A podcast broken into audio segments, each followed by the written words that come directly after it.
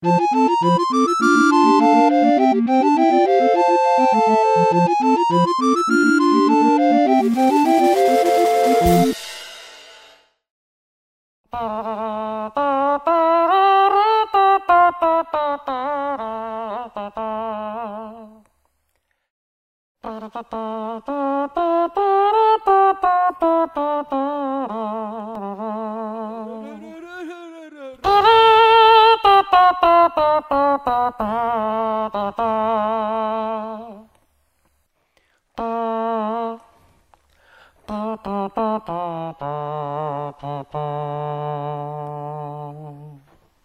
パンチパンチのロックンロールレディオ。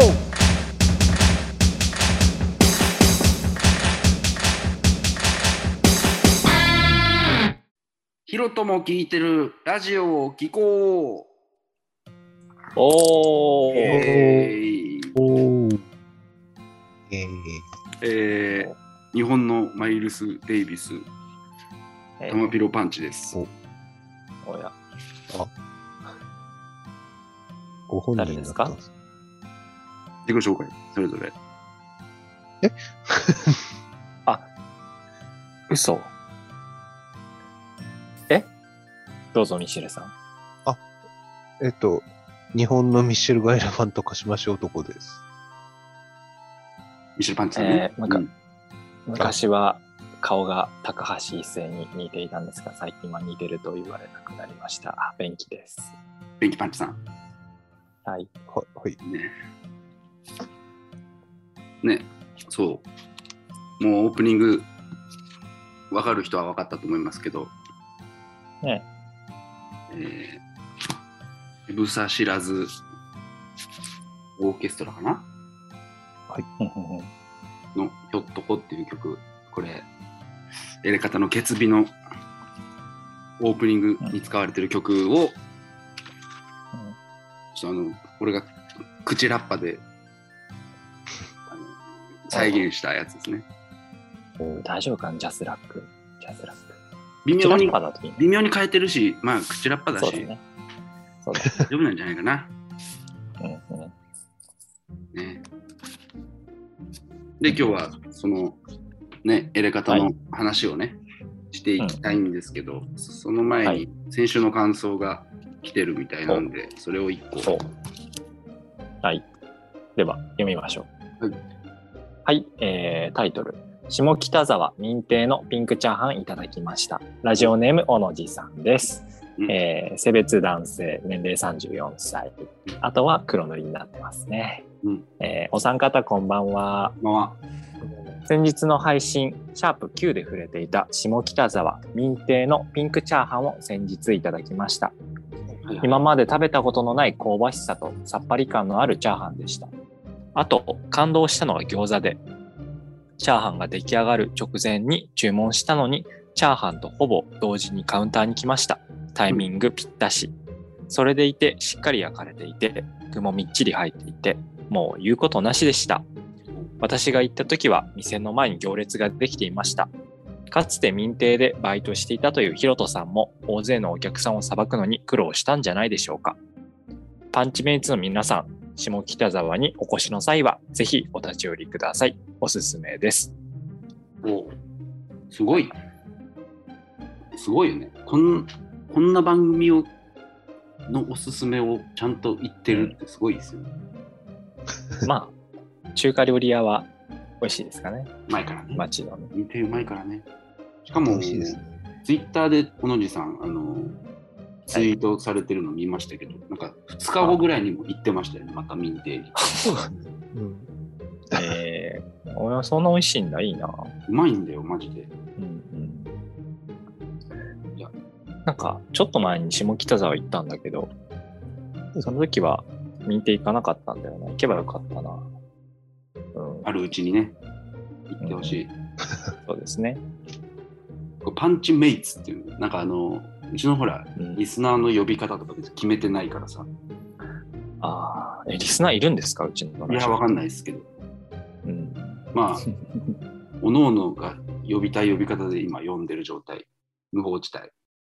そうですね。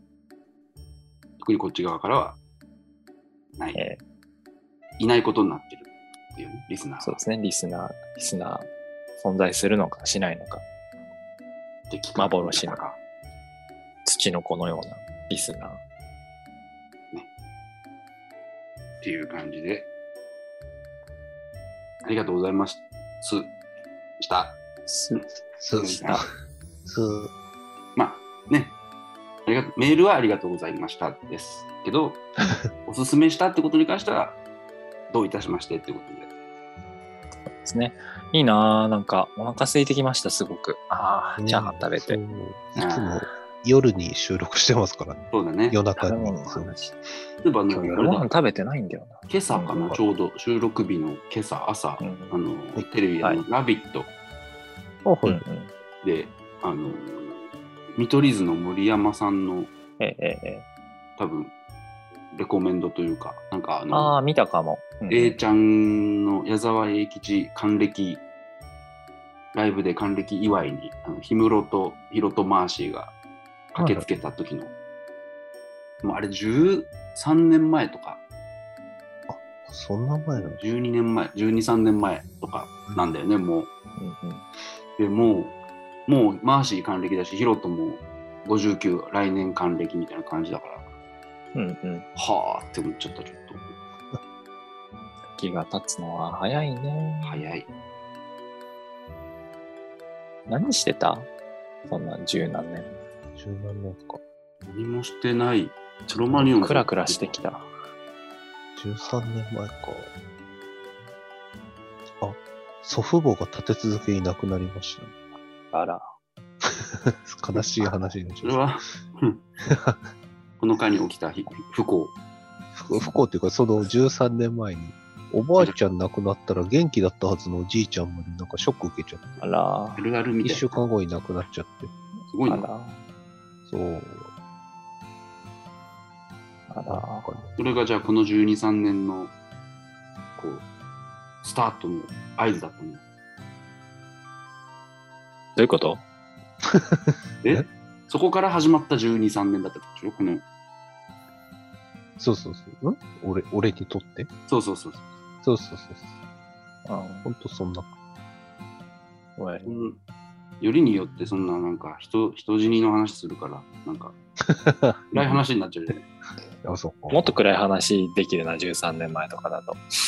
お しないですけど。しません。あ、知らないです。前回はねだって闇の話とかしてるから暗闇の話とかそうですね。基本話題が暗いっていうそうですね。ままあでもそんな中明るくねなるかな。はい。好きなええラジオの話をしようっていうことですよおや。いいです。好きなラジオうん。ヒロトも好きなやってるラジオ。ラジオ何ですか？それって。TBS ラジオでやってるエレカタの決意ですね、おエレカタの決日。エレカタおエレカタの決意。っていうねうんうん。まあエレカタの決意になったのはねで、うんうん。今年になってからですけど、おー。15年年間、今年？ああ去年か。去年。去年去年。去年ですね。去年？あ、そうか、去年か。去年の4月です。そうだそうだ、去年の4月だ。で、それまでは15年間、やり方のコント太郎っていう名前でやってたんですけど、まあ一応別番組っていう扱いではあるんですけど、うんうん。まあエレカタっていうのがパーソナリティで、うんうん。まあエレキコミックの2人と、うんうん。あのラーメンズの片桐さん、片桐仁さんでエレカタっていう3人組でやってるんですけどね。エレキコミックと片桐仁、エレカタ。うんまあ、それこそね、このあスパンポンの第0回でもうん。自己紹介で喋ってますけど、僕とミシェル・パンチさんは、ね。そこの、うんまあ言ったら、なんだろうね、メメール、はがき職人みたいな感じで、ねうんうん。ですね。メール投稿してたりするんですけど、うんうん。うん。で、そのエレ方をヒロトも大好きっていうことなんですよね。おお。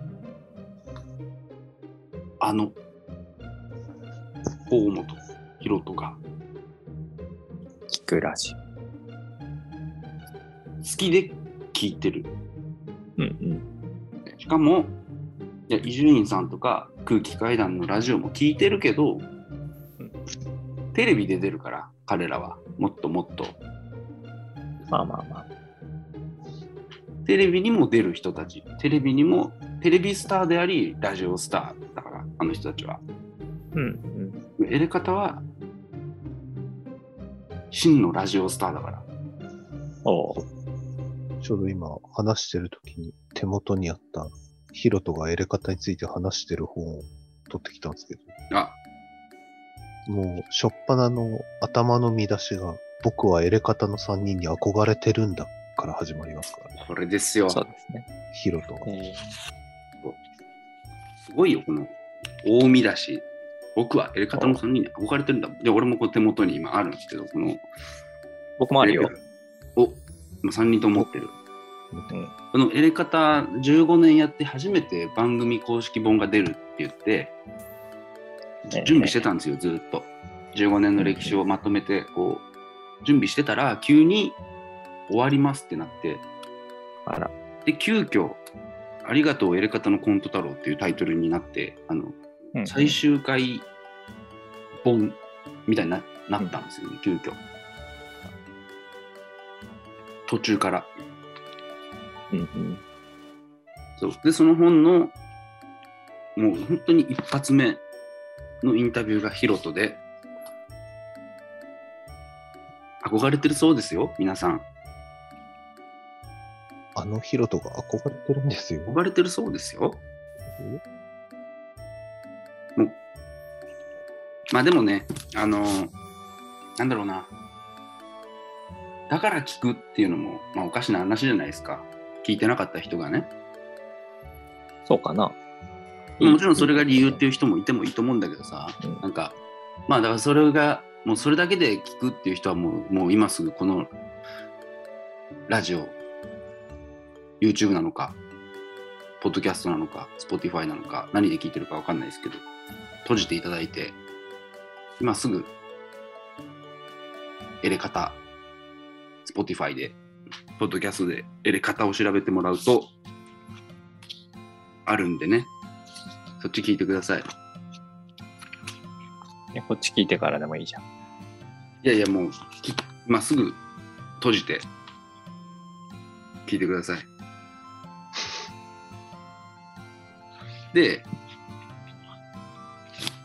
まあ、それだけじゃダメだよっていう人は、ちょっとここの先をちょっと聞いてください。面白いよってやり方面白いよって話を俺らがするんでね。お、期待していいんですか？期待はしないでください。しますよ。お膳立てしすぎだもん。で、まあ、自然体な感じで話していきましょう。みんなでね。おはい。あの言うて僕もでも聞いてるけど、まあまだ3ヶ月、そうっすね4ヶ月ぐらいだからね。そねそんな。本当に今年に入ってから聞き始めたぐらいの感じでそうすよね。そうそうそう。全然わかんないので、まあ、まあ教えてくださいよ。どんなもんなのか。うん。もともとね、あのーまあ、まあ、というか、だ第0回聞いてくれた人は知ってると思うんですけど、あのー僕、この本に、の中に、その、なんか名物リスナー座談会みたいなので、その、4人のリスナーが座談会をしてて、やり方について。うんうん。その中の一人として、あの、載ってるんですよね、この本に。お、載ってるんですよ。同じこと言いますけど、ゼロ回と。あの、ヒロトとえ同じ本の中に閉じられてるんですよね。うんうんいやー、ありがとうございます。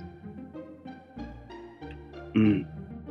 で、こその座談会の中でも、あの、喋ってることではあるんですけど、あの、僕はあの、ヒロトは絶対エレ方好きだって、あの、結構周りに言いふらしてとか言い言言い張ってたんですよ。当時、昔。うんそれはもちろん、あの確認もせず、あのでもヒロトが好きなもの、他に好きなものとか、いろいろうんうん。総合していくと、絶対やり方好きだな、みたいな。なんとなくね、こう例えば落語、立川談志好きみたいなさ、うんうん。なんかこう人間の業の皇帝みたいなさ、うんうん。なんかことだったりとか、すごいしょうもない昔のとかもギャグ漫画とかさ、好きだったりするわけよ。筋肉マンとか好きだし、うんなんかエレ方の空気感とすごいこうマッチするから、絶対好きだって言い張ってたんだけど、その数年後に片桐さんがヒロトさんとメールメル友でえーヒロトさんも聞いてるらしいって話が出るんですよね。うんうん。で、そのままこうゲストに出てくれたりとかっていう流れができていくんだけど、うんえーでゲストに出た時の話を聞いて計算してみると俺が言い張ってた時期はまだヒロトはエレカタと出会ってもなかったんですよね。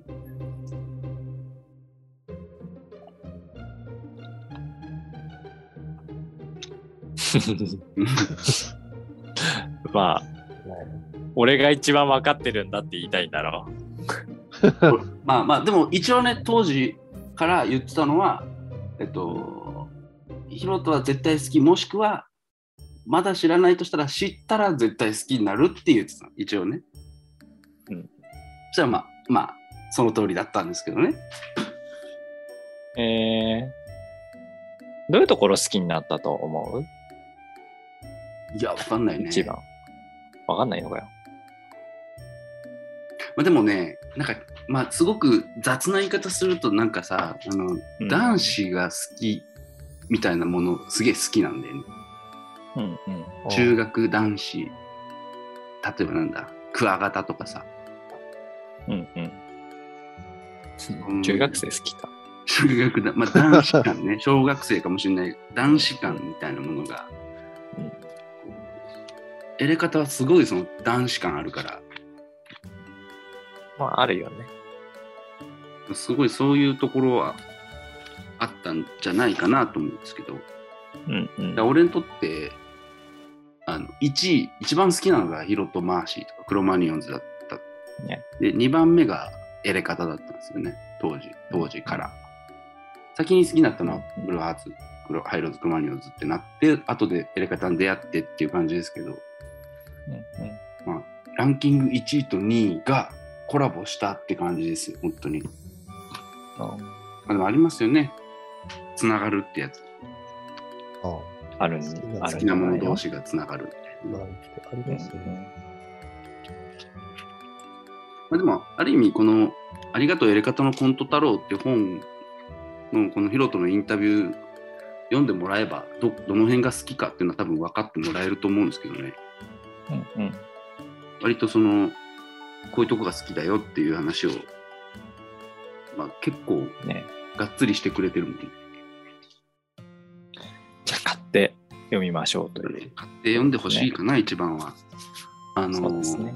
だってヒロト、そう、エレ方って、もう長いこと、それこそ15年以上、その TBS ラジオでやってるけど、ずっと、あの、ポッドキャストで配信する、その配信をもうやってるんだけど、そそっちはその、本編の収録終わった後のアフタートークを新録で必ず出してたんですよね。うんうん。結構ジャンク横並びだと結構本編の放送をそのままポッドキャストにも流してるって感じのが多かったんですけどうん。結構かたくなにずっと新録のポッドキャストを撮り続けてて、すごいことだよ。うん、ヒロトはあの本編も聞いてちゃんとアフタートークの方も聞くぐらいちゃんと聞いてたんですよね。うんうん。しあのあれだねエレカタのコンコン,、まあ、コント太郎というだけあってというかエレキコミックもラーメンズもコントコントグループなんでエレカタも当然コントをやるんですけどえあの結構近年のエレカタのコントライブに結構見に来てたりあのアフタートークでゲストで出る時もあれば、普通に見にえ来たりもしてたりするんで、うんうん。それこそミッシェルさんなんか一回ありましたよね。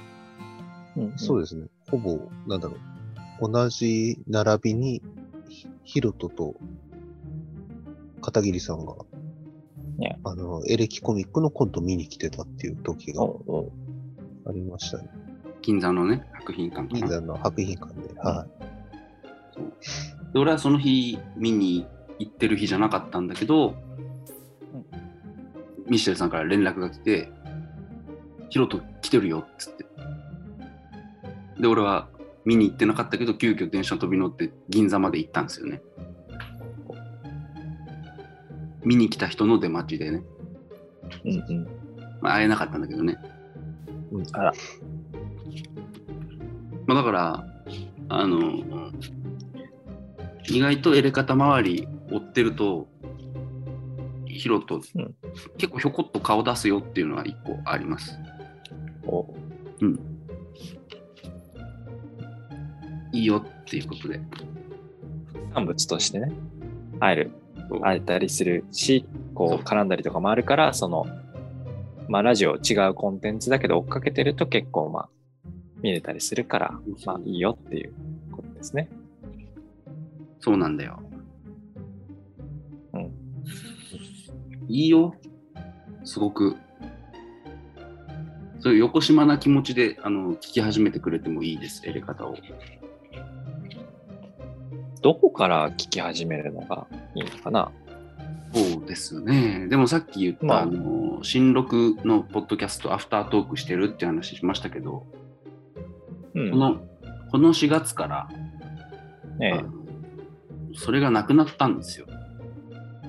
まあ、っていうか、そもそもそうですね。まず初めに言っておくと、あの、関東圏と沖縄でしか聞けないんですよね、ラジオで聞こうと思うと。ラジオ、ラジコ、ね、ラジコ全国はそこだけなんですよね。うんうん。まあ、ラジコプレミアムに入ると、まあ全、全国で聞けるけど聞、ける。全国で聞ける。そう。だからまあ、関東圏、沖縄の人は、まあ、ポッドキャストとかになっちゃうってことですよね。以外の人はね。うんうん。そう。で、だから本編聞いて、アフタートークポッドキャストとかで聞いてっていうのが、今回の4月から、うんうん。ポッドキャストも新録なくなって、本編を流すようになったんですよね。うんうん。まあ、正確にはね、あの、若手コーナーが始まるんですけど、うん。新録で。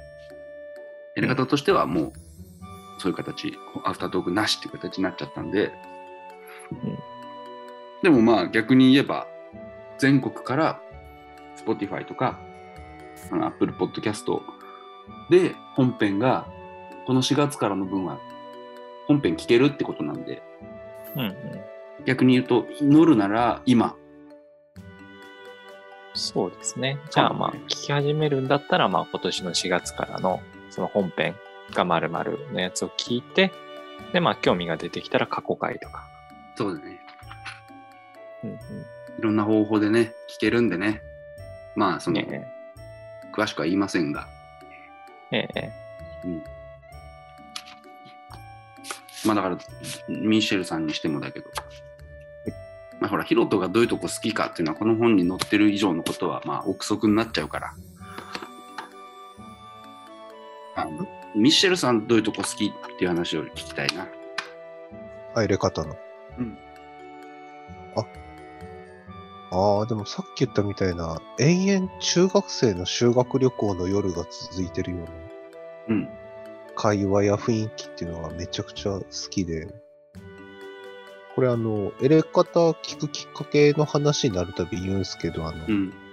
俺あの、震災の時に聞き始めたのがエレ方をめちゃくちゃ聞くきっかけで、うんで11年震災でまあ、すあのー、3.11の時に、まあ、横浜なんで何の被害も受けてない人間が言うのもあれなんですけど、やっぱりテレビとかの報道で、ずっとその報道だらしかやらないんで、やっぱりなんかちょっと気分がめいってきて、うん。あの、ラジオとか、ちょっとあの YouTube で本当は聞いちゃいけないけども、うんうん。いろんな本来今まで聞いてたラジオとかの、えっと過去回とか聞いてるんですけど、うん。うんうん、全然頭入ってこなくて、そうすると伊集院さんとか爆笑とか好きで、まずじゃん、あの、TBS ラジオ聞き始めたんですけど、う。うんんあの、普段だったら好きだった理屈とか、なんだろうな、その、構成のうまさみたいなのが、うん。うん逆になんかあの、すごく体力を使う感じがして、うん。うんうん乗り切れない時にたまたまやり方流してたら、本当にただただ中学生男子が喋ってるような感じだったんで、うんうんもうその期間、結構唯一心の底から笑えたっていう感じだったんで、うん。そこから聞き始めて、今に至るっていう。で、投稿もし始めてっていう感じです。そんな、そういうのが、えー本当に、で、ヒロトが好きなものの一つのプロレスうんうん。で、多分、ヒロトのハマった昭和の頃の、昭和から平成にかけてのプロレスって、もう逸話が、中学生の修学旅行の続きみたいな逸話がいっぱいあるんですよ。う。うんんうん例えば、長州力っていう選手と橋本真也っていう選手が仲悪かったんですけど、きっかけが長州力の入場テーマに合わせて、橋本真也が長州力の悪口の替え歌を歌ってたっていう理由でえ、ーいい大人が、後に、それぞれ会社を作って喧嘩し始めるような段階に行ったりとか、うんうん。あの一個一個がバカっぽくて、うん。あの、そう。なんかね、やっぱそういう通じるところはあるんですよね。やっぱ好きなものの系譜というか。そう。で、今もそんな感じで、中学生同士の修学旅行が続いてるラジオなんで、本当そうなんだよね。どんなシチュエーションでも聞きやすいラジオだとは思うんで、まあ、まあね聞いて、ほし最いな。初はね、なんか3人いるしね、なんかうん、声の聞き分けとかね、できない。人も結構いるらしいんだけど、あまあ、ラジオって結構構あるあるではあるけどね、聞き続けてると分かってくるから、でそうすると、関係性とかね、キャラクターが分かってくると関係性が分かってきて、うんうんど面白さにドライブかかっていく感じっていうのは、これはどの番ラジオとかでも多分あることだと思うけど。そうかもね。なんか、割と、その、八井さんとか片桐さんの声は聞き取りやすいけど、今立さんは結構、その、最初は聞き取りづらかったりとかね、うんするんだけど、聞き分けか、づらかったりするんだけど、まあ、慣れてくると、分かるようになってくるよね。うん。俺も後ろシティのラジオ最初聞いてた頃2人とも声がちょっと似ててさああ、うん。ダミ声っぽい声の2人って感じで。ちょっと高めの。そうそう。聞き取れ聞き分けれなかったんだけどやっぱ聞いてるとスピードランニングみたいな感じでね。分かる。瞬間がこう不意に現れるこうええ。なんかね呼吸の感じとかさなんだろうな。このこういう時にこういうリアクションしてるのがこの人だみたいなのが分かってくるんで急にある時急に、うんうん。そう。まあねヒロトもねあのブルーハーツの歩く花で歌ってるけどね。あのある日突然ピンときてだんだん分かることがあるって言ってるから。そういう感じです。よそういう瞬間までは、まあ、我慢して聞いてください。我慢し。聞いてください多分知名度が少ない3人だからパブリックイメージがだいぶうん。そう本当聞き続けたら形成されていくと思うんで頭の中で。そうそうそう。ね。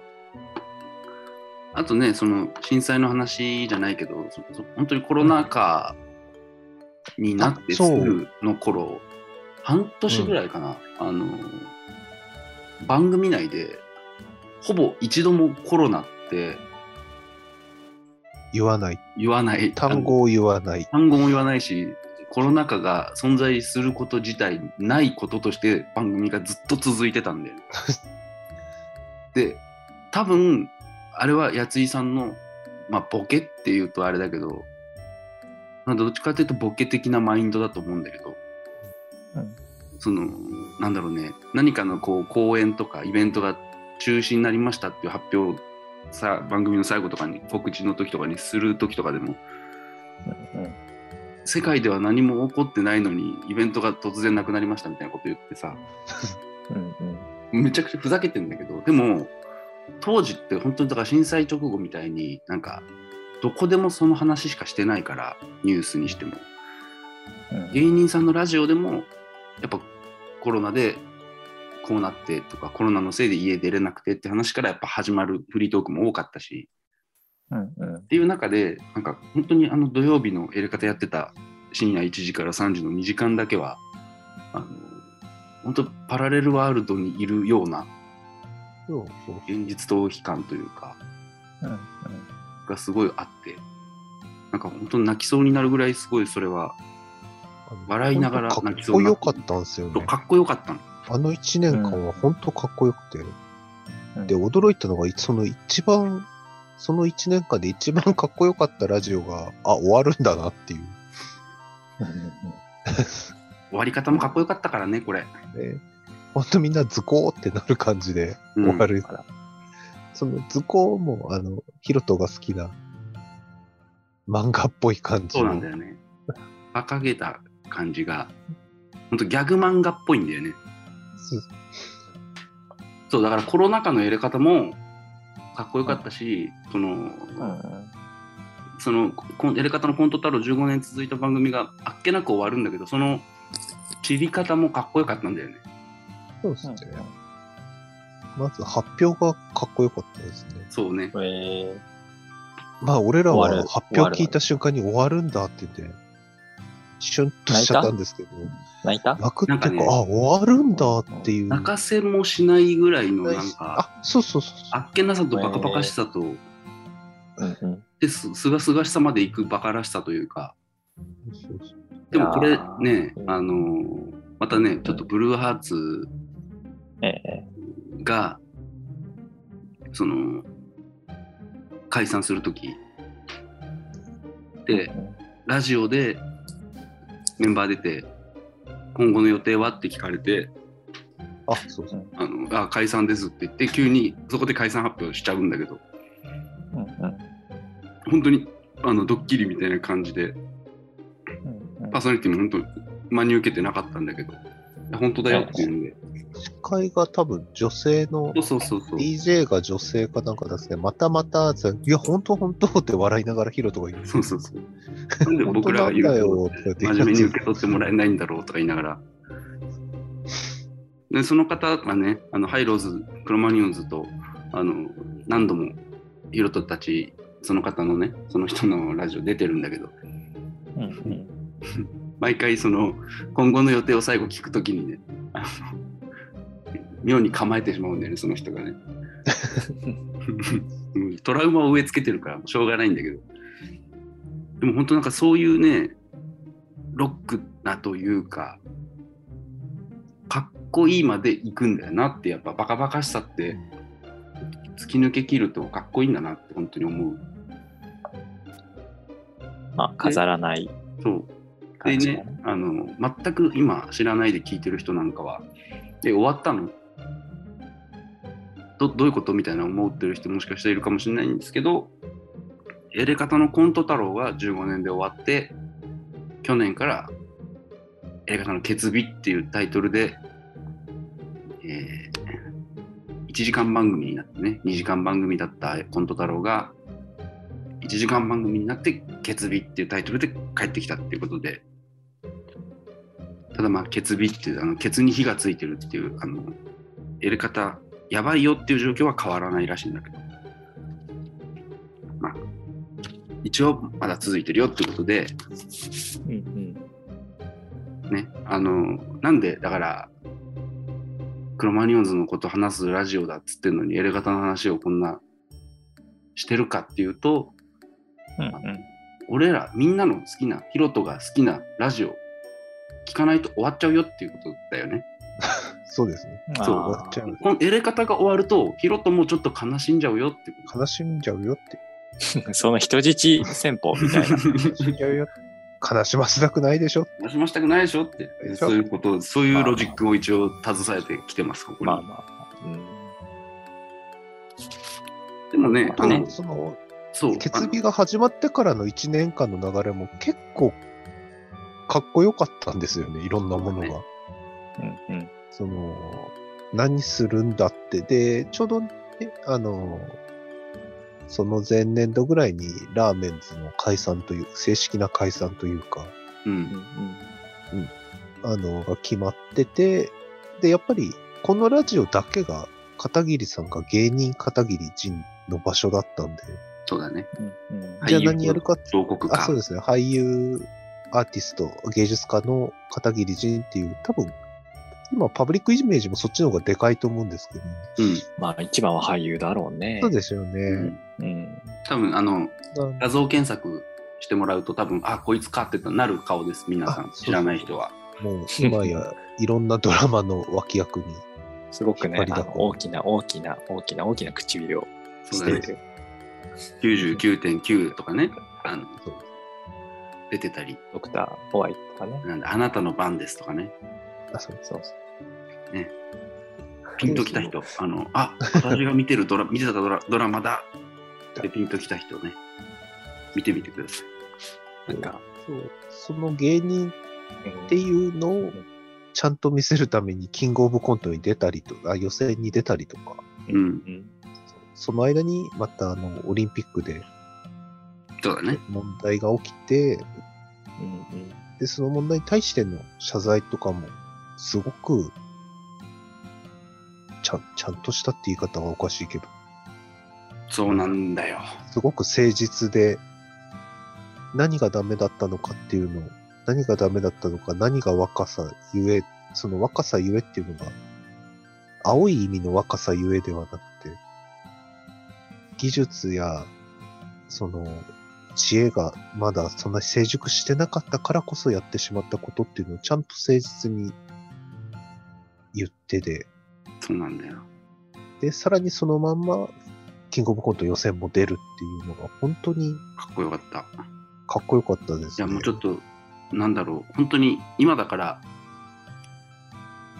言うけどというか、当時、その、小林、相方のね、元相方の小林健太郎さんが、オリンピックのその、開会式、閉会式？開会式。総合演出みたいな。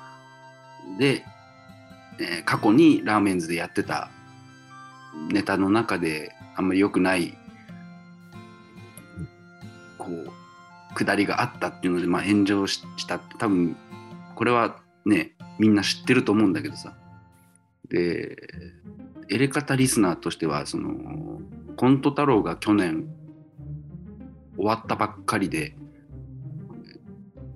ケツに火ついてるエレ方がこの煽りを受けてなんか終わったりしないかみたいなことでビクビクしてたんだよね。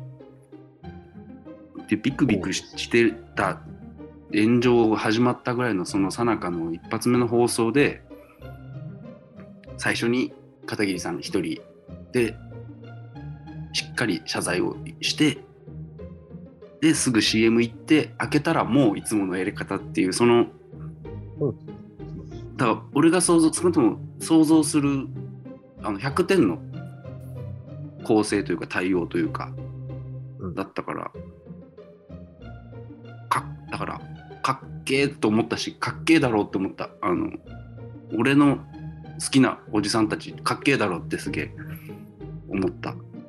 あの時、様々な案ダメな案件が出た中で一番まともな謝罪だったっていう。そうね大山田大あのね小山田。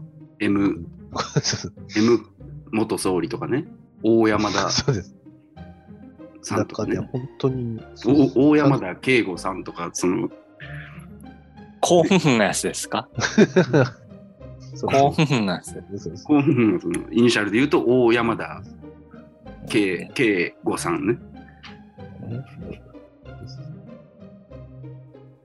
そう。まあだからそうなんだよね。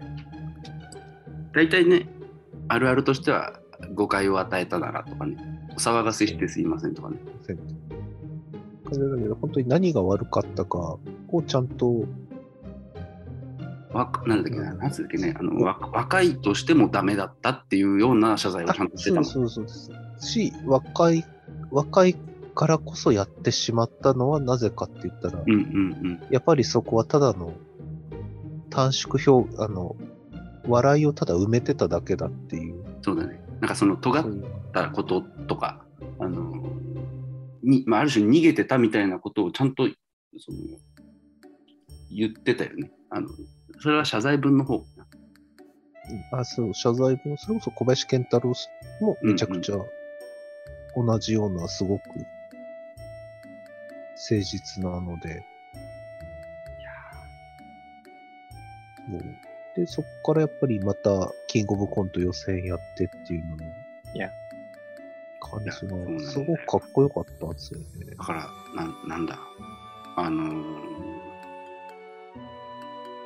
前後編だから、うんうん。自己紹介しとこう。ターピルパンチです。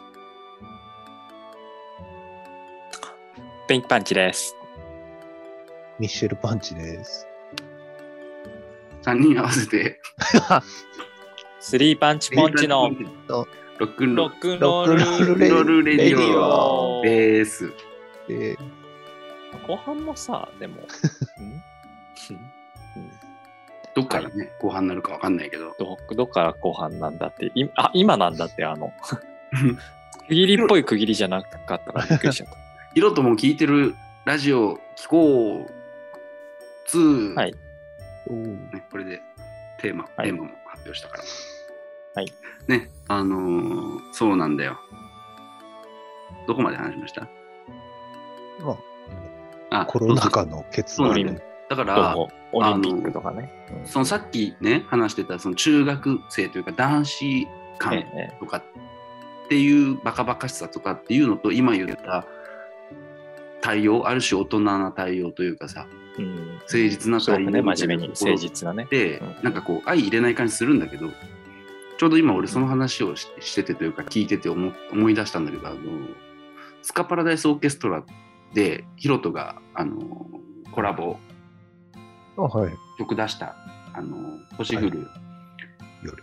星降る夜に」っていうさあの、まあ、名曲だけどさはい。ちょうどあれの時にスペシャかなんかので、なんだっけなスカパラがねそのコラボのことについて喋ってさそのヒロトのことをそのおえっ、と子供すごい子供なんだけどあのちゃんとしてるっていうすごくその大人だって裏裏とかではすごく真面目で誠実でみたいな。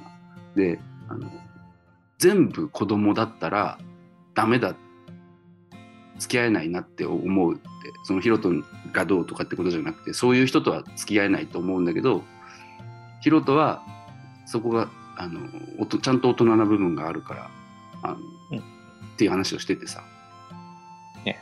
そういう感じなんだよだから。特に八井さんが、あのうんうん。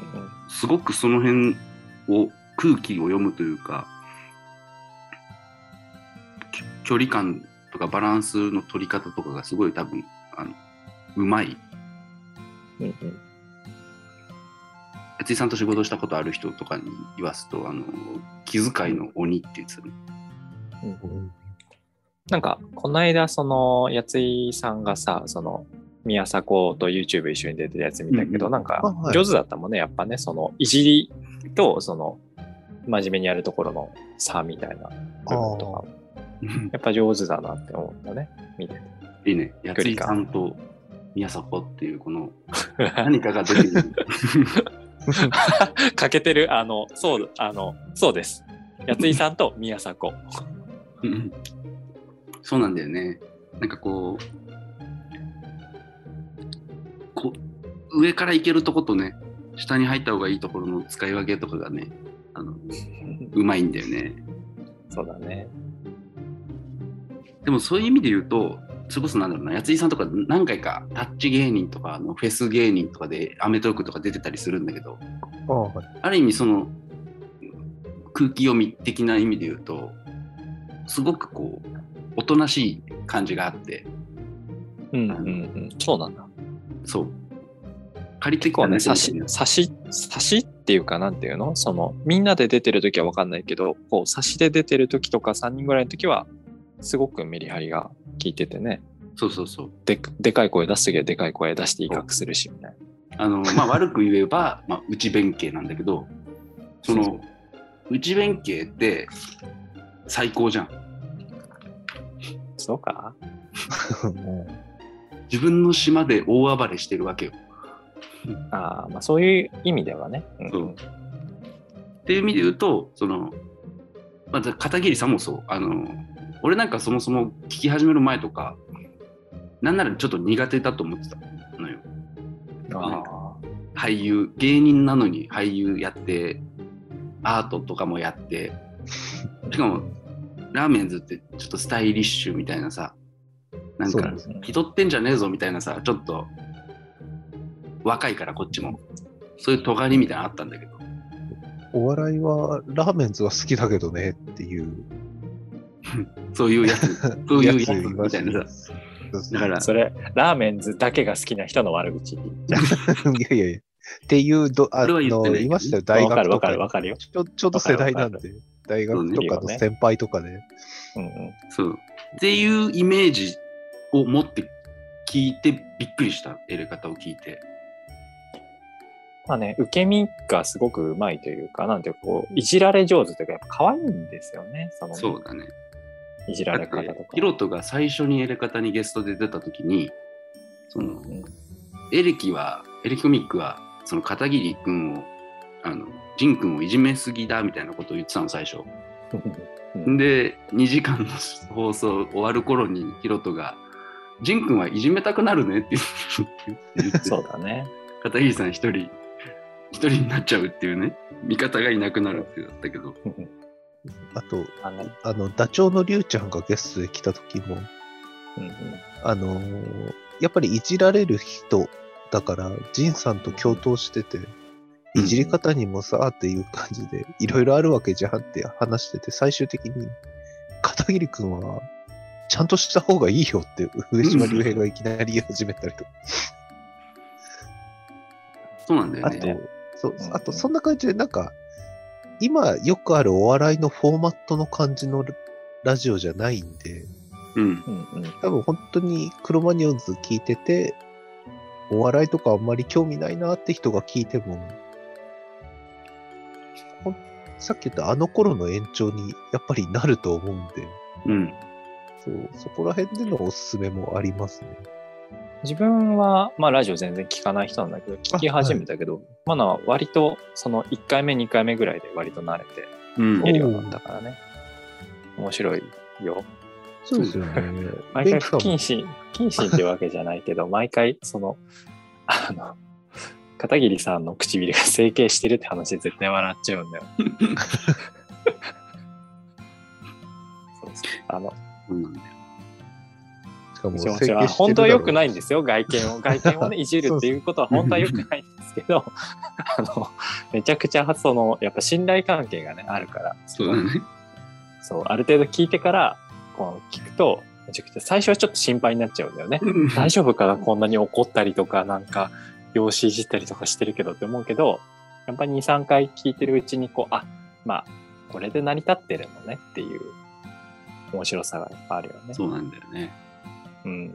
だって、ね、その整形のいじりだって、その、やってることはさ、唇に、その、ヒアルロン酸とかを、その、入れてるみたいなさ、そうそうそうそう。で、それに対して、その何、整形は見栄えを良くするためにやるもんだろっていうさ、俺はここがコンプレックスなのになんでそこが増すようなことをするんだよっていう、その、これだけだからね、これを延々やってるから、ずっと。そう。めちゃくちゃ好きで毎回俺は笑っちゃう。だけどなんかそう、なんていうの、ここ絶対に笑っちゃうっていうポイントが多分ね、みんな聞いてるとあって、多分この流れ絶対好きみたいなのがあるんだよね。だから、それぞれのね、そういう好きポイントを探してこう、聞けるラジオでもあるかなと思いますね。そうね。あとね、これはちょっと、なんだろうな、あの、やっぱえ15年もやってたからさ、入れ方って。うんあの学生時代聞いてたけどパートナーができてとか結婚して離れましたっていう人も結構いいたりうんで離れまあ、てて、いるだろうね、15年。そうそうそう、ね離れてて戻ってきましたっていう人とかも結構いるだけどさうん戻ってきた時にん前と全く変わってないっていういう反応がすごいあるんだよね。あの。変わってなくて安心したとか。で、それって多分、なんだろうな、クロマニオンズもやっぱりあの離れる人た人俺の周りでもいるんだけど、うんうんアルバムで言うとこ、ここまではツアー行ってたけどとか、それこそライフステージ変わって、ちょっと離れちゃったとかっていう人とかが、その戻った時に、ん同じことやってるっていう意味で言うと、やっぱ同じことやってんだよね、クロマニオンズも。まあね。でそれってなんだろうなその離れ離れやすさというかねあの離れてもいい。うんうん。もでまあもいつ戻ってきてもいい、でそのそれこそなんだろうな八井さんってけあのやり方の決意になってからやり方のコント太郎のことをことさら終わった番組って言うんだよ。冷たく言うんだよなんか それもボケなんだけどそんな番組ありましたっけみたいな感じなんだけどそれもさそのヒロとマーシーがさブルーハッツとかハイローズみたいな過去のやってたバンバンドとかそのやってた曲とかをさまるっと捨てて次の新しいバンドに行く感じみたいなちょっとそのかっこよさっていうかうんうん。に通じるものを感じるんだよね。でヒロトは本当にブルーハーツから追っかけているファンもいればクロマニオンズ今日聴き始めましたっていう人もいるけどヒロトは自分たちのことをそのドリフとかに例えてずっとそこでやっててそこの前でその見に来る人たちがずっと入れ替わってるっていう。うん。だから小学生が卒業したら見なくなっても次の小学生が来て見るドリフをね見るっていう。なんかそういう感じで俺らはずっとやってるから入れ替わればいい。で今今いる人今聞いてる人だけでいい。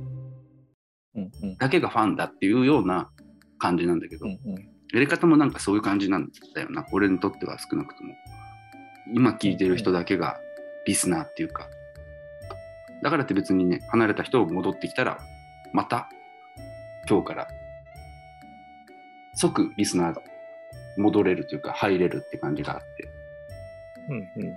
その安心感はあるただ終わるかもしれないっていう意味では全く安心はできないっていうまあそうだよね。やっぱこう、電波ありきのね、場所ありきの。そこがね、違うとこそうです。クロマニオンズと大きく違う とこ。安心感がないとこ。確かがない。まあまあまあ、音楽はね、こうやってたらこう今時こう YouTube とか、ね、こういろいろこう携帯を自分で選べるし、リリースのね。うん何よりやっぱね、そういうね、元のね、そのあれが違いすぎるっていうのがやっぱうん、あるしね。まあ今もあるっちゃあるけど、でもやっぱりね、ちゃんとしたその TBS の、ね、電波に乗っけてやるっていうのがやっぱ大事なことだと思うそうなんだよ。あの、こんな、いや、いびつで変な番組だと思うんだよね。あの、リスナーで続いてくれてありがとうだし、続いてほしいと思いつつも、なんで続いてるのかはわからないっていう気持ちもある。なんか、だからその奇跡がずっと続いてる感じがすごいして、そうです。うん。うん。だから、もったいないよっていうのはある。多分、終わ、完全に終わってたら戻るってことはなかったと思うから、わかんないけど。そうだね。うん、この火をね、決火、このとろ火を絶やさぬよう そうトロビ。田舎でずっと侍さんが火消すなっつって、いろりに火焚いてる休暇とかあるじゃないですか。言 いああいう感言いじで伝えみたいな、なんかいつみたいなんですよ。口伝でずっとね、なんで、そ、それぐらい毎回何かをしなきゃっていうふうに3人も思ってるラジオなんで、そううんうん。とりあえず何かは起きるんで、まあね。ぜひ。自分も聞き始めてそんな経ってないですけど、なるべくやっぱこうね、こう、まあツイッターでつぶやくようにしたりとか、お金を落とすようにしてます。あやっぱね、場がね、ありがとうありがたい場。がなくなるとね、困っちゃうよね。そうなんだよねリテラシーが高い。そうそう。だからラ、ラジオとかってさ、やっぱこうやって、そこにこうやっぱ人がさ、こうまあ、毎週聞いたり聞いてなかったりとか人によるけど、こうやっぱこう、気の合う人がね、こう、聞いてて面白いなって思う気の合う人が割と多かったりとかうん、するからね、やっぱ場がなくなるとね、こう、友達とね、こう集まって遊べなくなるのが困るんで、こう、終わらないねっていう意味でお金とか使ったりとかね、するようにしてますね。やっぱ、ありがたい。使ったり、本買ったりとかね。え本当に。ーまあ、聞き始めるとやっぱいいもんですよね。うん。おもろい。本当ね、いつ、それこそう、ベンキさんもお笑いとか聞いてたタイプじゃないです。うん全然お笑い詳しくなくて、なんか M1 とかも去年、今年のやつ初めて見たぐらいの感じで、錦鯉が優勝したやつ、うんうん、ぐらいで、全然見てない人ですから、お笑いも。なんで本当、聞いていただければ。聞いてくれるんじゃないかな？な？優しいもん、クロマニオンズファンは。そうだね。だね。いや、でも、やっぱ面白いからね。面白いよ。うん。俺は、この世で一番面白いラジオだと思ってるから。おーそうね。まあ、すごく跳ねるときすごく跳ねるからな。うん。笑いが、本当笑いが止まらない時もある。聞いてほしいな。聞いたらね、ちゃんと SNS でつぶやきましょうね。そうだね。ハッシュタグをつけてね。だと嬉しいな。え嬉しいなだね。ーなんか、他に言うことない他に言うことないって言うとなんか質問してるみたいだけど、なんか、なんか、他にないんですか？なんかあこの、でもね、あれだね。う。うん。その、この番組がさ、クロマニオンズのことをずっと言っていくっていうことを言ってるけど、うん。あの、クロマニオンズファンであると同時にエレカタリスナーだから、ね多分あの断るごとに出していくことになると思うから、まあまあ、うん、逆に今まであんま、あんま出てないといえばあんま出てなかった。そうそう出さないようにはしてたむしろ、最初の方とかうん。だけ出て。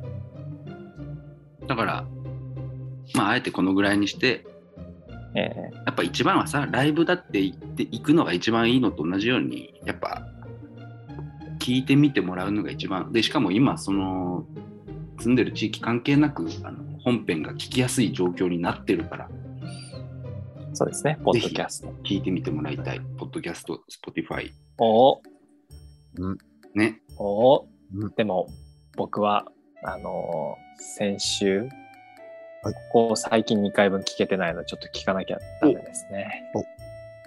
楽しみだな。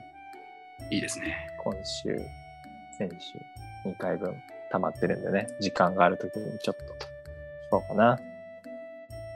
じゃあコーナー行きましょうかはい。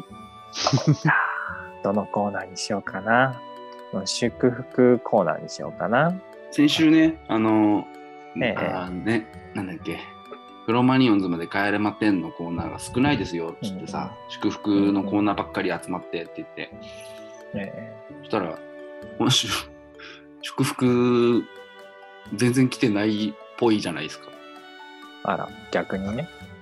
極端なんそれでそれでいいんですよ。皆さん皆さんね、極端なんですよ。あのいや、いいんじゃない？トータル、トータルでさ。皆さんって言ってるけど、そんなあんたが言った通りにしただけなのに何言ってる 皆さんね、極端ですよ。いいあとですか周りを見渡して祝福してくれる人がいるから、俺じゃなくて。そう。ね周りを見渡したんですよ。いやそんなことはないです。そんなことはないので 読みます。ありゃ、はい。ミッシェルコーナーね、えーミッシェルパンチに祝福をされたい、略して、ミッシェルパンチに祝福をのコーナタイトルが毎回逆なんだよね。ー。ね、ミッシェル。ミッシェルこのコーナーはどういうコーナーなんですか？これはもう、ね、はい。あの祝福をするのが下手くそな、えーミッシェルさんがあのリスナーからのメールいいことあったよっていう報告メールに対して祝福するっていうコーナーね。おお。だからミッシェルパンチに入れちゃうのかな祝福されたいっていう人に祝福を与えるっていうコーナーですよね。祝福が見れちゃうの？喜びついてに弱者をいじってやろうっていうコーナーです。すっげえ悪く言うじゃん。じゃあ、早速いきますか。はい。はい。えー、神奈川県ラジオネームオムライスさん。スリーパンチポンチの皆さん、こんにちは。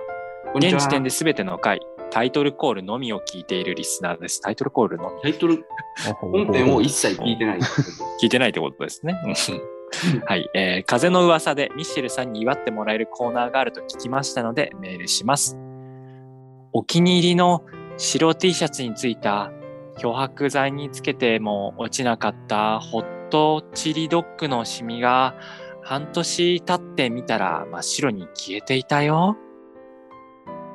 ああ、いや、おめ、わ、幻じゃないかな？半年後に消えるかな？幻じゃないかな？でもそんな幻みたいなことが起きたっていうのはいいよね。いや、奇跡は起きるよね。あーホットチリドッグは美味しいよね。チリドッグね。チリドッグにはメロンソーダだよね。え？メロンソーダとチリドッグだよね。本当に？あ、でも合うのかな？次あ、次？でもちなみにね、すごくあの、美味しそうなんで、その、チリドッグの写真。あのほら、お皿にベルクって書いてあるから、新宿のベルク新宿のベルク。新宿のベルクもいいよね。うん立ち立ち退きのね、問題あったけどね。負けずに戦って。いや、だからモロハなんだよ、それは。ああ、もう、すごいよね。あのさっきのね、エレカタもそうだけど、クロファニオンもそうだけど、プロテストだよね。かっこいいよね。誰なの？次。はい。次。ミッシェルパンチに祝福を。スパンポンネームスタニパンチさん。はい。予定納税が全部終わりました。畜生。働いた分だけ税金で持っていかれている錯覚に陥りそうなので、ミッシェルパンチさんに祝福してほしいです。いやえ？納税、納税、税納めたね。税を納めて納税だね。の、の、納の税、税をしない納税じゃなくて納めて納税だもんね。すごい偉い方だよね。偉いことをしてるよ。偉い方の納税を選んだんだよ、あなたは。偉いんだよ。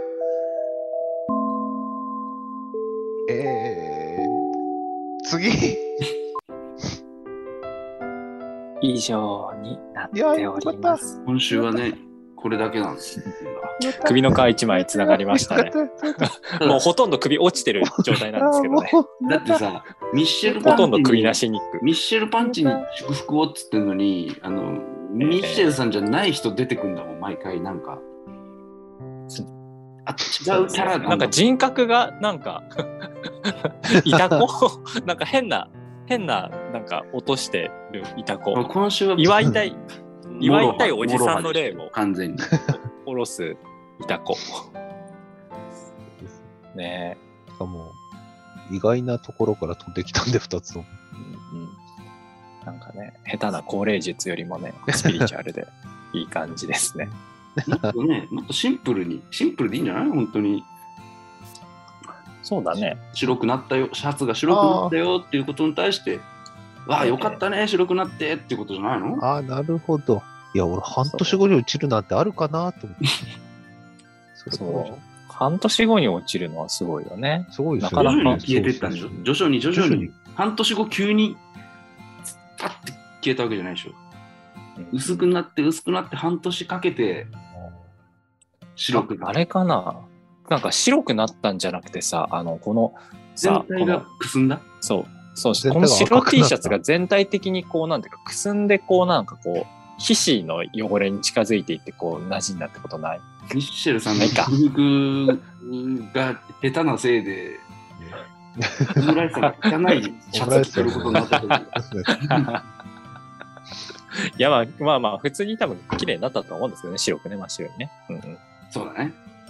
うんぜひね、その、まあその脱色術も、そうねそうそうそう、白脱色術も教えていただければ。ええホットチリドッグあんま食べない方がいいよっていう教訓はあるね、これ。そうだね。カレーうどんとかねカ。レーうどんとかね。ナポリタン。はい、いっぱいあげられるな。怖いな。ねじゃちなみに、はい。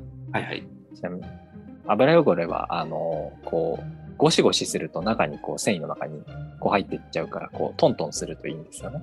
こうトントントントンってこう。はい。ね。ね。知恵袋が開いたところで。祝福されたい人も、えクロマニオンズまで帰れませんに送っていきたい人も、ーえーえもちろんクロマニオンズまで帰れませんは、まあ、単語を送ればいいんで、何でも。とりあえず単語を送ってくれたらこっちでやります。いい感じにしますっていうやつなんではい。適当に目についたもの、見えたもの、思いついたもの、なんかメールアドレ送っスてください。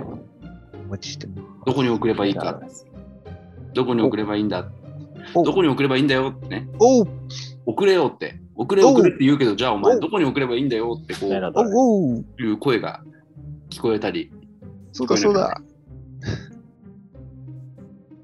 どこに送ればいいんだよ。あ、聞こえてきた。なんだなんだ。どこだよ。どダメです。どこだよってことなんで、そこお答えダしま。すす。えーアドレス、ダメです。アドレスを、ええーー読んでもいいですか？ダメです。えーダメだ どこだよ？どこなんだよ？知りたいよね。どこだよ？ダメです。わかんないよ。騙す。どこに送ればいいんだよ？どこだよ？あ、硬そう。騙すかすかす。スリーパンポンアットマーク gmail.com スリーパンポンアットマーク gmail.com スリーは数字でパンの綴りは驚きの PUN です。こちらまでメールください。スリー、プンポン、パンパン。プンポン。プンポン。プンポンのごときパンポンですね。プンポンのごとき、パンポン、パンポン。ポンピン。ポンピンのごとき、パンポン。スリーパンポン。パンあのエレカタの決意のエンディングテーマがあのハイローズの日曜日よりの死者だっていう話を完全にし忘れてて、あのーちょっとそれあの今それやってます。